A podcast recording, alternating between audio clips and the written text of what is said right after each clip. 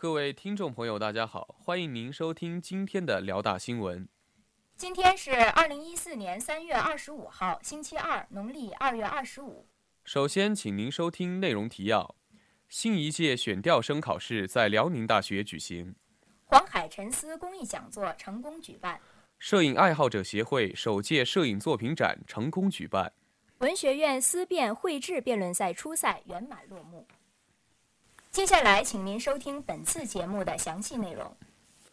大学之声消息：三月二十三号上午，为了从高等院校选调品学兼优的应届大学本科以上毕业生及选调具有两年以上基层工作经历的大学生村官到基层工作，新一届选调生考试在我校博雅楼博文楼举办，众多考生参加了此次考试。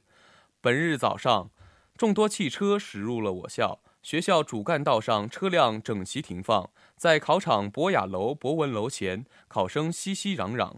有的考生站立着翻阅书籍，有的考生则三五成群在楼前交谈，有的考生只是默默等待考试的开始。开考前，考生陆续进入考场。早上八点，考试准时开始，考生们在考场内努力奋战。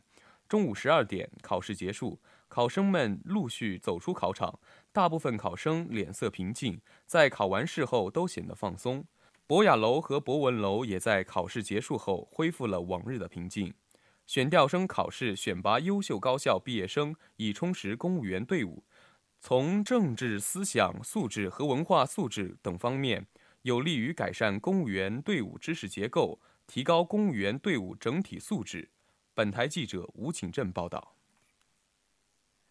黄海沉思公益讲座成功举办。大学之声消息，三月二十号晚六点，在博文楼一零九教室成功举办了纪念甲午海战一百二十年之黄海沉思一场战争与两个民族的讲座。本次活动由青年文学联合会承办，主讲人是穆仲怀老师。讲座一开始，穆老师就给同学们简单介绍了甲午战争。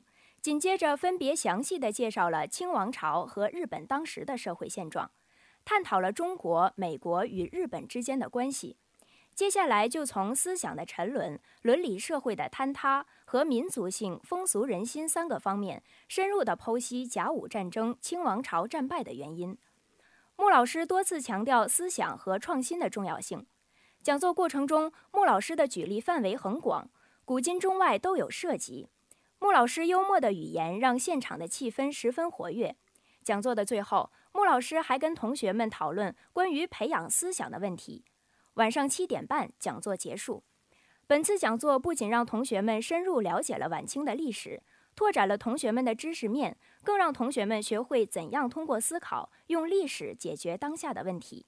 在丰富了同学们课余文化生活的同时，也加强了老师与同学们之间的交流。本台记者李毅毅报道：摄影爱好者协会首届摄影作品展成功举办。大学之声消息：三月二十三号，我校摄影爱好者协会首届摄影作品展在我校蒲河校区博文楼一楼大厅圆满结束。本次活动由我校摄影爱好者协会主办。本次摄影展以“在辽大第一次拟与影像的艳遇”为主题。展览了百余幅来自各个学院的优秀摄影作品，包括人物摄影、纪实摄影、风景摄影等一系列摄影作品，吸引了众多同学的驻足。本次摄影展一方面是为了展示摄影作品，另一方面是为我校摄影爱好者协会招贤纳士，欢迎我校对摄影感兴趣的全体在读生们踊跃加入。协会会定期举办社课。由专业的老师和同学为大家讲解摄影技巧，全面提升摄影技术，并时常组织外拍活动，捕捉世间万物的美丽难忘的瞬间。另外，也会对其他各类社团共同组织活动，开拓人脉，提升综合素质。本次活动旨在丰富同学们的校园生活，给同学们提供一个展示自我的平台，给大家一种视觉上的享受。同时，为爱好摄影的同学提供了一次进一步学习的机会。本台记者徐一鸣报道。文学院思辨绘制辩论赛初赛圆满落幕。大学之声消息：三月二十号，由辽宁大学文学院学习部主办的思辨绘制辩论赛初赛落下帷幕。辩论赛从三月十七号开始，共持续了四天。文学院学生会副主席、学习部部长王雅思以及文学院最佳辩手杨正、韦奇、陈苏宁等担当评委。比赛分为十一场，共二十二个小组，八十八位选手参赛。比赛现场安排规格正式，会场秩序井然。本次辩论赛辩题新颖，与时俱进，涉及了许多热点问题和流行话题，如智能手机利大于弊还是弊大于利？是否应当给予动物园给动物安乐死的权利？电影的商业化是国产电影的杀手还是推手？比赛分为开篇理论、公辩环节、自由环节和总结陈词四个阶段。